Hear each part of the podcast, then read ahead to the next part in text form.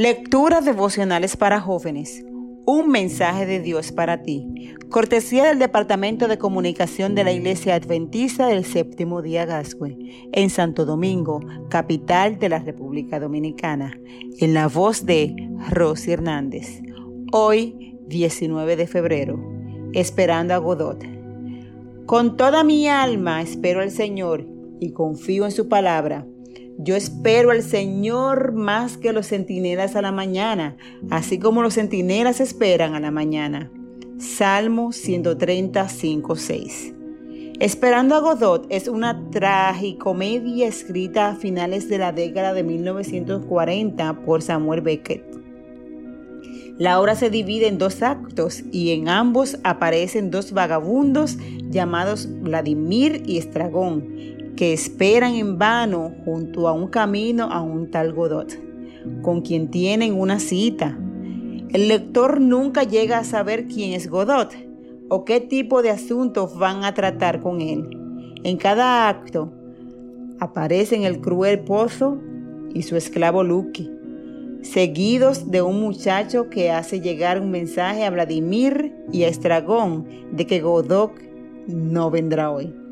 Pero mañana seguro que sí. Esta trama, que internacionalmente no tiene ningún hecho relevante y es altamente repetitiva, simboliza el tedio y la carencia del significado de la vida humana, tema recurrente en el existencialismo. Aunque Beckett siempre lo negó categóricamente, Muchos interpretan a Godot como un símbolo de Dios y lo inútil que resulta esperar perspectiva. Los cristianos seríamos simplemente vagabundos que colocamos nuestras esperanzas en un mito. El final de la obra resume con claridad lo tedioso y repetitivo de la existencia humana. ¿Qué? ¿Nos vamos? dice Vladimir. Sí, vámonos, responde Estragón, pero no se mueven. ¿Es este el destino de los que esperan en el Señor? ¿Somos como Vladimir y Estragón? No, para nada. La Biblia declara explícitamente que esperar en Dios es nuestra mejor opción. Jesucristo prometió, vendré otra vez y yo creo que Él cumplirá su palabra. A veces puede ser desafiante esperar en el Señor, pero es siempre lo mejor para nosotros.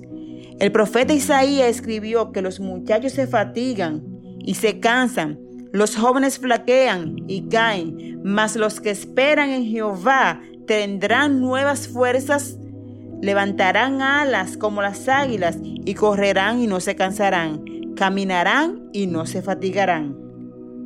Isaías 40, 30, 31. Tú y yo, que esperamos el cumplimiento de la bendita esperanza, hemos de mantenernos firmes.